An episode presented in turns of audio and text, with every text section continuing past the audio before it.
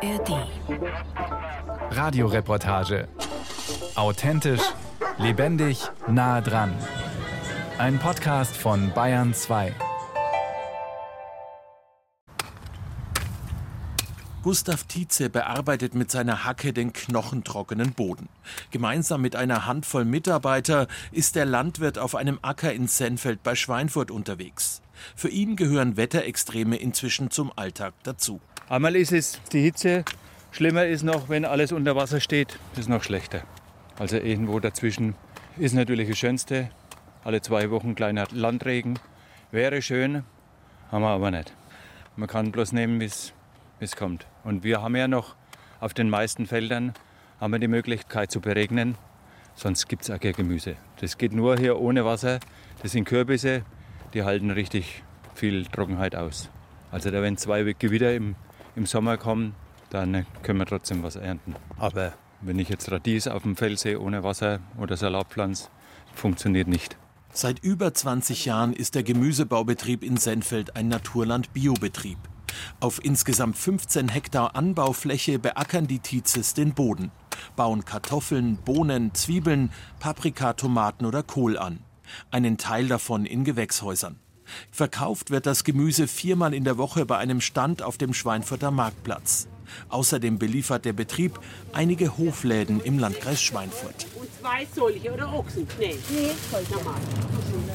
Ja, die zwei.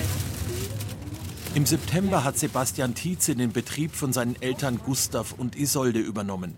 Die arbeiten aber noch mit, genauso wie zehn Mitarbeiter auf dem Feld, im Gewächshaus oder am Gemüsestand. Als Landwirt bekommt er die Wetterextreme besonders deutlich zu spüren, sagt Tietze.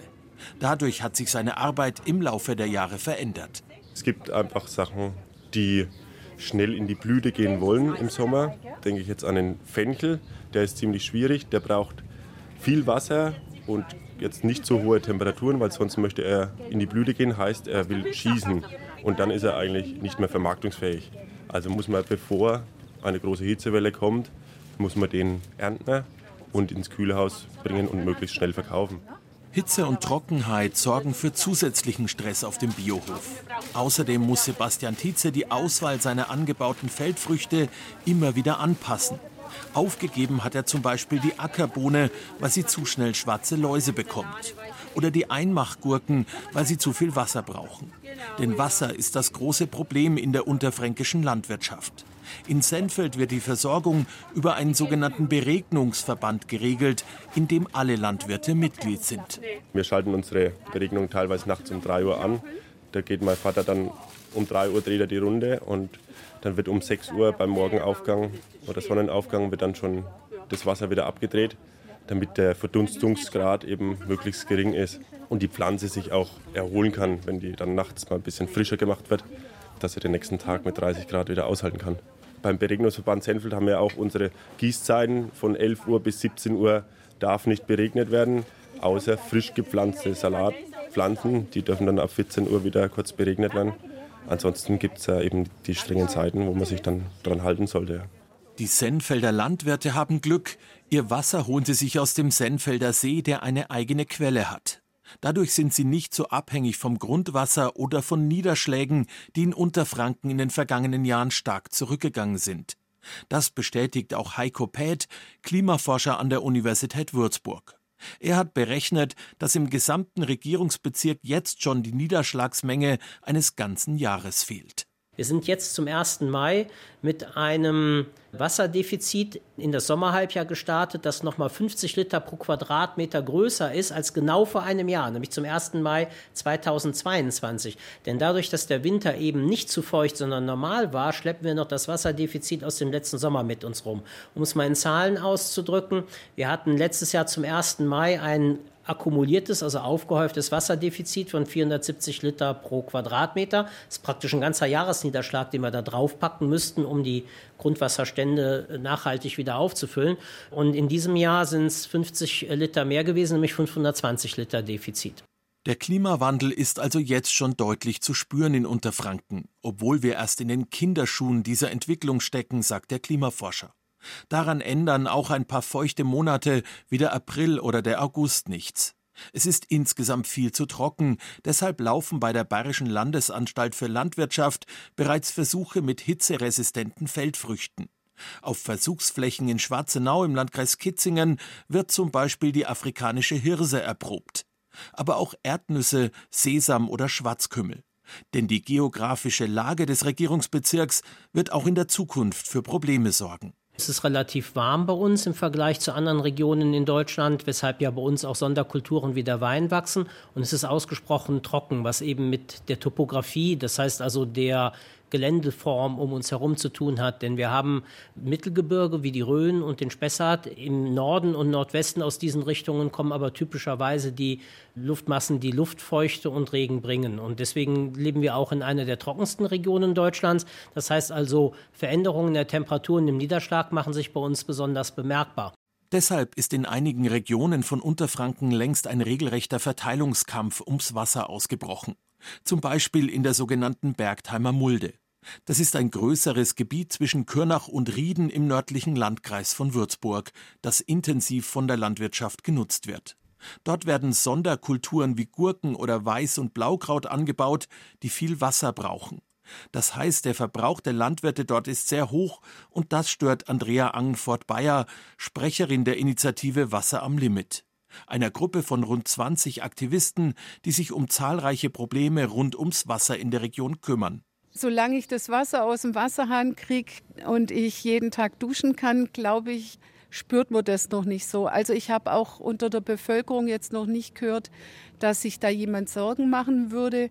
Das ist eigentlich eher der Ärger darüber, dass jemand so extensiv das Grundwasser genutzt hat für eigene Zwecke und man den Eindruck hatte, dass die Behörden nicht genau nachschauen.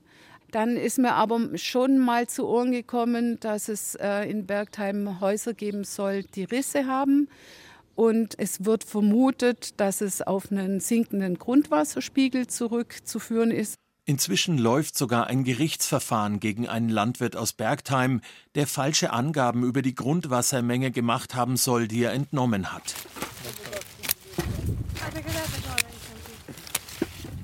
Ähnlich knapp ist das Wasser in den Weinbergen wie in der traditionsreichen Weinlage Nordheimer Vögelein in der Nähe von Volkach. Seit Anfang September läuft hier die Weinlese. Winzerin Christina Molitor baut auf dreieinhalb Hektar Anbaufläche klassische Rebsorten wie Silvaner, Müller-Thurgau, Bacchus oder Scheurebe an. Vor einigen Jahren hat sie das Weingut von ihren Eltern übernommen. Ein reiner Familienbetrieb, nur ihre Eltern und ihre Schwester helfen noch mit. Also ich als Kind kenne das noch, dass man so Mitte, Ende Oktober mit der Weinlese angefangen hat. Jetzt sind wir teilweise mit schon, wo wir ähm, Ende August mit der Weinlese anfangen. Also das heißt, wir sind fast vier, fünf, sechs Wochen vor eigentlichen Termin, wie wir es sonst gelesen haben. Und das merkt man einfach, das ist also verrückt, wie schnell das einfach dann draußen auch wächst. Und wie das, das sich dem Wetter oder dem Klima dann halt einfach extrem auch anpasst, die Reben. Der Bacchus zum Beispiel, das ist eine sehr empfindliche Sorte für Sonnenbrand. Und mit diesen Temperaturen, mit diesen hitzigen, ist es äh, Wahnsinn, wie schnell die dann einfach auch verbrennen. Als Winzer sind Christina Molitor und ihre Familie dem Wetter ausgeliefert. Hitze und Trockenheit bedeuten für ihre Arbeit viel mehr Hektik und Stress im Weinberg. Abläufe und Methoden, die jahrzehntelang funktioniert haben, müssen verändert und neu überdacht werden. Und auch der Ertrag ist zurückgegangen, weil die Beeren einfach weniger Flüssigkeit einlagern, ohne allerdings an Qualität zu verlieren. Wir haben halt weniger Zeit durchzuschnaufen, weil es halt von einem ins nächste immer kommt. Das heißt, man hat im Sommer nicht mal eine kurze Pause, um sich von den Sommerarbeiten zu erholen. Also das heißt, wenn man draußen im Weinberg ist und die Reben steckt und halt eine äh, Laubkorrektur macht, das wird halt immer extremer, weil die Trauben dann halt einfach durch die Hitzebedingungen dann immer in so eine Art Notreife geraten. Also das heißt, die Trauben werden viel, viel früher reif, weil einfach zu wenig Wasser dann auch da ist und zur Verfügung steht. Großes Problem ist die Wasserversorgung. Viele Winzer in Volkach und Umgebung holen sich deshalb das Wasser aus dem Main oder pumpen es die steilen Weinberge hinauf und lassen es dann über Schlauchleitungen tröpfchenweise punktgenau an den Wurzeln der Rebstöcke in den Boden versickern. Das kommt vielleicht auch irgendwann auf Christina Molitor zu. Momentan macht sie sich noch keine Sorgen, weil ihre Weinstöcke sehr alt sind und tief wurzeln. Deshalb können sie sich das nötige Wasser aus dem Boden holen. Wir versuchen das halt mit einer Begrünung zu organisieren. Das heißt, dass unser Boden immer mit irgendwelchen Leguminosen oder mit irgendwelchen Gräsern, Blüten, Blumen und so weiter begrünt ist, dass der Boden einfach auch erosionsgeschützt ist. Das heißt, dass er halt einfach nicht offen liegt, dass das Wasser nicht einfach so, wenn es mal geballt von oben runter kommt, einfach auf den Boden klatscht und davon fließt, sondern dass der Boden das auch aufnehmen kann. Das ist eigentlich so extrem wichtig im Weinbau dann können wir nur zusehen und gucken, dass halt einfach alles gut läuft jedes Jahr. Die Niederschläge besser auffangen und nutzen ist die große Aufgabe der Zukunft im Weinbau und nicht noch mehr Grundwasser zur Bewässerung nutzen. Das sagt auch Daniel Hessdörfer, Experte für Klimawandel im Weinberg von der Bayerischen Landesanstalt für Wein- und Gartenbau in Veitshöchheim. Er leitet den Versuchsweinberg am Tüngersheimer Scharlachberg.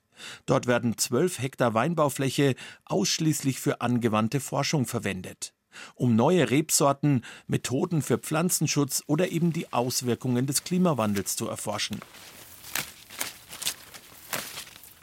Wir haben äh, Anfang der 2000er uns bereits Gedanken gemacht mit der Wasserwirtschaft, wie können wir nachhaltige Bewässerungsstrukturen aufbauen. Diese Ideen die kommen aus semiariden Gebieten. Also semiarid heißt, ähm, ich habe eine feuchte Phase im Jahr und ich habe eine trockene Phase.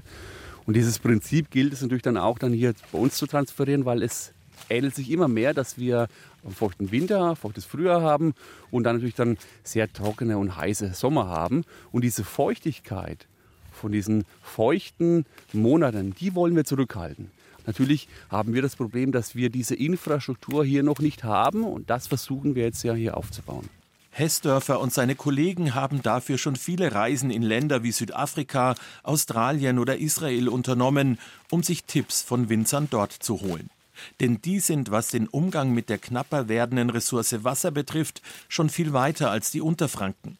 Und auch was die Weiterentwicklung der Rebsorten betrifft. Frühreife Rebsorten wie Müller-Thurgau oder Bacchus da merken wir jetzt schon, dass die Anbaufläche zurückgeht. Und diese Rebsorten werden natürlich dann ersetzt. Zum Beispiel auch durch Silvaner oder auch durch Burgundersorten. Wir merken in den letzten Jahren, dass dieser Trend Neuanpflanzung von Burgundersorten immer mehr wird. Wir merken jetzt auch schon, dass zum Beispiel Silvaner nicht mehr nur in den besten Lagen angepflanzt wird, sondern auch schon in mittleren Lagen, die kühler sind.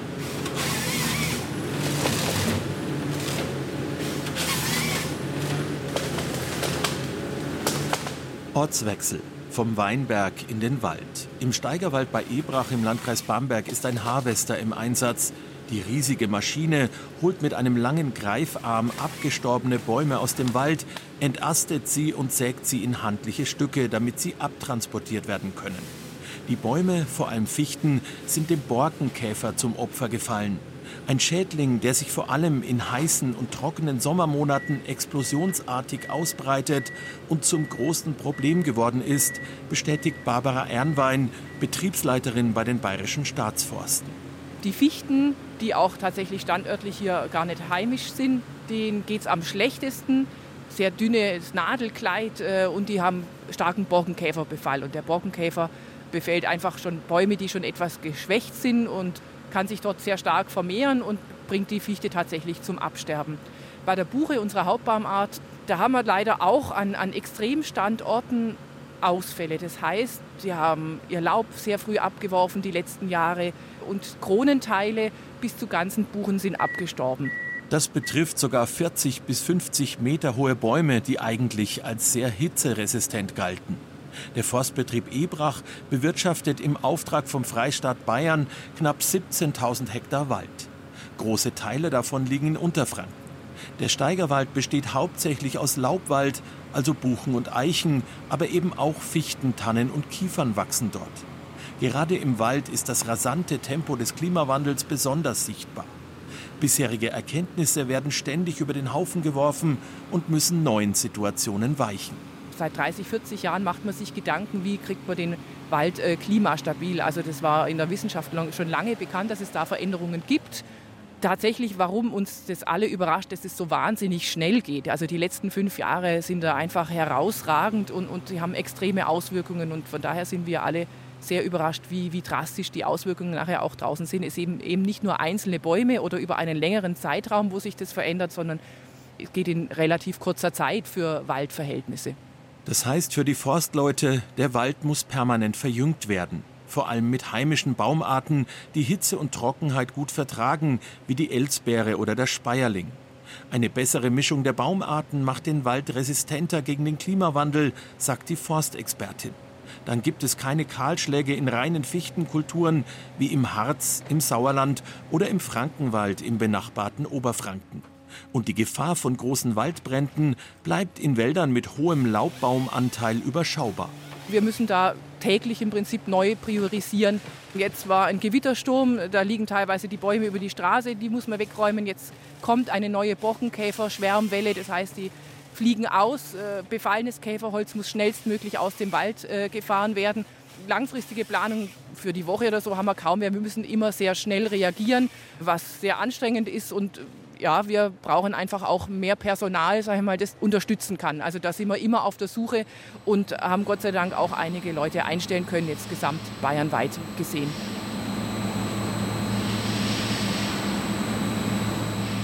Ganz andere Sorgen hat man im sogenannten Grabfeld der Gegend um Bad Königshofen.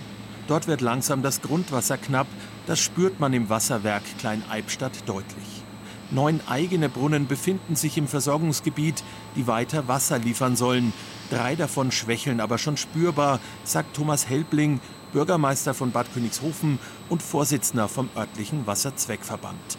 Also wir merken es natürlich als Wasserversorger, dass die Grundwasserpegel der letzten Jahre stetig gesunken sind und sich eben über die Wintermonate, wo es normalerweise ausreichend regnen soll, nicht mehr erholen. Aber jeder Bürger, ob privat, der einen Garten hat oder die Landwirte, die merken natürlich auch, dass bei uns nicht so ein Wachstum da ist, wie jetzt zum Beispiel in Oberbayern, die das zwei- bis dreifache an Niederschlägen haben, wo einfach das Wachstum üppiger, die Wiesen saftiger und grüner, der Mais höher wächst und auch das Getreide, weil eben bei uns die Niederschläge fehlen. Deshalb erlässt die Stadt Bad Königshofen schon seit Jahren eine Anordnung in den Sommermonaten, die den Bürgern verbietet, Pools im Garten zu befüllen, Rasen zu bewässern oder Gärten zu gießen. Wassersparen lautet das oberste Gebot im Grabfeld. Das macht auch Thomas Habermann, dem Landrat des Landkreises Rhön-Grabfeld, große Sorgen. Also ich habe da großes Kopfzerbrechen, das muss ich wirklich sagen, weil die Entwicklung in den letzten zehn Jahren dramatisch sich verschlechtert hat. Die Grundwasserpegel sinken, viele Brunnen sind schon leer gefallen. Es gibt einfach eine Knappheit an Trinkwasser. Trinkwasser ist durch nichts zu ersetzen. Das kann man mit nichts substituieren und das ist eigentlich das Hauptproblem.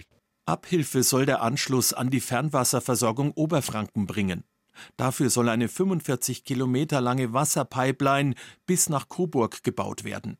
Die kostet rund 50 Millionen Euro und ist Teil eines groß angelegten Süßwasserprojekts, das wasserarme und wasserreiche Gebiete in Bayern miteinander verbinden soll. Das ist das Ergebnis eines Wassergipfels in der Staatskanzlei in München. Also man muss sich das beim Wasser wie beim Strom etwa vorstellen. Äh, da muss es Ringverbindungen äh, geben. Da muss für den Fall des Ausfalls eines Teils ein anderer Teil einspringen. Äh, so ist unser Strom europaweit geregelt und das muss man beim Wasser Bayern und deutschlandweit, glaube ich, genauso machen. Oberfranken ist sehr, sehr wasserreich. Die haben sehr, sehr ergiebige Grundwasservorkommen auch, ganz im Gegensatz zu uns hier im Nordosten Unterfrankens. Da gibt es schon Vorplanungen von einem, eineinhalb Jahren. Die Umsetzung der Maßnahme könnte dann ungefähr drei Jahre dauern. Also in fünf Jahren könnte hier aus den Wasserhähnen im Grabfeld auch Wasser aus Oberfranken fließen. Als Ergänzung zu den Quellen vor Ort. Bis dahin müssen die Bürger lernen, den Wassermangel zu verwalten und ihren Teil dazu beizutragen, Wasser zu sparen. Das Verbraucherverhalten muss sich komplett ändern, sagen Bürgermeister und Landrat. Jeder Liter Wasser muss künftig nicht nur einmal, sondern mehrfach aufbereitet und genutzt werden, nach dem Vorbild von Ländern wie Israel oder Jordanien, sagt auch Bürgermeister Thomas Helbling. Als wir damals vor vier Jahren das erste Mal diese Wassersparanordnung ausgegeben haben, waren natürlich die Leute entsetzt. Mich haben Kinder angerufen, darf ich mein Planschbecken nicht mehr füllen. Und wir haben, machen halt keine Unterschiede zwischen einem kleinen aufblasbaren Planschbecken und einem 20 Kubikmeter Pool. Und da habe hab ich einige erboste Anrufe auch bekommen. Aber das ist also die letzten zwei Jahre nicht mehr vorkommen. Also die, das ist angekommen, das Thema hier bei uns. Also wir merken es ja täglich. Bürgermeister Thomas Helbling muss kaum noch Überzeugungsarbeit bei den Bürgern leisten, künftig mehr Wasser zurückzuhalten und Regenwasser zu nutzen. In Neubaugebieten zum Beispiel gibt es längst eine Zisternenpflicht. Außerdem hat die Stadt die Abwassergebühr aufgesplittet und die versiegelten Flächen mit Gebühren belegt. Damit eben nicht so viele Flächen gepflastert oder asphaltiert werden, auf denen das Wasser dann ungebremst in die Kanäle fließt. Das Thema wird äußerst besorgniserregend werden. Äh, das werden die Menschen viel haptischer empfinden und viel direkter spüren als die ganze Diskussion um den Klimawandel. Denn wenn kein Wasser mehr aus dem Hahn läuft, dann kriegt man auch riesige soziale Spannungen. Große Sorgen, die auch Christian Potrava in Würzburg teilt. Ihm geht es um die Gesundheit seiner Patienten. Potrava ist Vorsitzender vom Ärztlichen Kreisverband Würzburg, der für fast 4000 Ärzte in Stadt und Landkreis Würzburg spricht. Die haben Mitte Juni nach einer Vorstandssitzung eine Hitzeschutzresolution verabschiedet, die auf die Brisanz der Situation aufmerksam machen soll. Hier ist mittlerweile ein Punkt erreicht, wo man wirklich einen gesellschaftlichen Weckruf oder einen, sagen wir, einen Zusammenhalt einfordern muss. Aber das natürlich, wenn es nur irgendwo geht, auf einer wirklich wissenschaftlichen Basis. Diese jetzt aufgetretene Gefahr ist nicht mehr zu leugnen. Gemeint sind die wiederkehrenden Hitzewellen, die mit immer neuen Temperaturrekorden ein erhebliches Gesundheitsrisiko mit sich bringen. Neben den Herz-Kreislauf-Erkrankungen warnt der Mediziner vor allem vor dem steigenden Risiko durch Allergien vor allem durch Einwandererpflanzen wie die Ambrosia, die sehr hohes Allergiepotenzial haben. Arztpraxen und Kliniken stellen eine deutliche Zunahme von Atemwegserkrankungen fest. Die Allergien führen zu Entzündungen und das ist eine der Hauptursachen für Asthma. Natürlich fliegen Pollen besonders gut, wenn es schön warm ist und schön trocken. Wenn es nass ist, feucht ist, wenn wir eine hohe Luftfeuchtigkeit haben, dann schaut das ganz anders aus. Und Sie wissen ja, wenn dann ein Regen fällt, dann fühlt man sich selber manchmal, und das kommt halt leider immer seltener vor, fühlt man sich deutlich befreiter. Und da ist der Klimawandel, also mit der zunehmenden Hitze oder den zunehmenden Tagen, an denen es sehr heiß und sehr trocken ist, spielt natürlich da eine große Rolle. Durch seine Kessellage wird Würzburg so regelmäßig zum Hitze-Hotspot. Die Innenstadt liegt am Main und ist umgeben von Weinbergen. Winde, die Frischluft bringen, gibt es in Würzburg kaum. Dazu kommt, dass neben den steigenden Fällen von Hautkrebs durch die intensive Sonneneinstrahlung auch Dehydrierung ein großes Thema wird. Vor allem für ältere Leute, die viel zu wenig trinken, wenn es heiß ist. Und wenn Sie jetzt fragen, welche konkreten Ziele ich hätte, das wäre schon gesamtgesellschaftlich mehr auf die vulnerablen Gruppen zu achten, eine Art Nachbarschaftshilfe für ältere Menschen zu organisieren, mal die Oma von nebenan anklingeln oder an der Haustür stehen, fragen, ob man ihr was mitbringen kann vom Einkaufen, damit sie nicht in der Hitze raus muss oder eben gegebenenfalls sie zu animiert, haben sie denn heute, wenn es wirklich so schlimm ist, schon getrunken. Gut wäre es aus Sicht des Mediziners, einige Bereiche in der Innenstadt, in denen sehr viel gepflastert ist, wieder zu entsiegeln. Um dort kleine Grünoasen zu schaffen, wie es Städte wie Paris längst tun. Damit sich vor allem ältere Menschen ausruhen und vor der Hitze und der intensiven Sonneneinstrahlung retten können. Daran arbeitet zum Beispiel das Projekt Stadtgrün 2021, in dem die Bayerische Landesanstalt für Wein- und Gartenbau in Veitshöchheim erforscht, welche Baumarten künftig in den Straßen von Würzburg Schatten spenden können. Exoten wie Ginkgo, Amber oder Zelkove, die schon bald Kastanien oder Platanen ablösen könnten. Denn die klassischen Stadtbäume halten der Hitze nicht mehr stand. Wir sind relativ spät dran. Es gibt andere Länder, die haben natürlich etliches von Natur aus schon gemacht. Ich erzähle es immer wieder gerne. Die Italiener, wenn sie mal in Italien waren und es ist sehr schön heiß, dann wissen sie, wie das funktioniert. Die machen in der Früh, wenn es noch einigermaßen kühl ist, machen sie Durchzug in der Wohnung und dann werden die Jalousien runtergelassen, dass dann nur noch so Spalten durchbleiben, dass sie denken, sie haben eine Notbeleuchtung in den Zimmern. Neue Infektionskrankheiten wie Denguefieber, Allergien oder Hautkrankheiten befürchtet auch Heiko Päth, Klimaforscher an der Universität Würzburg.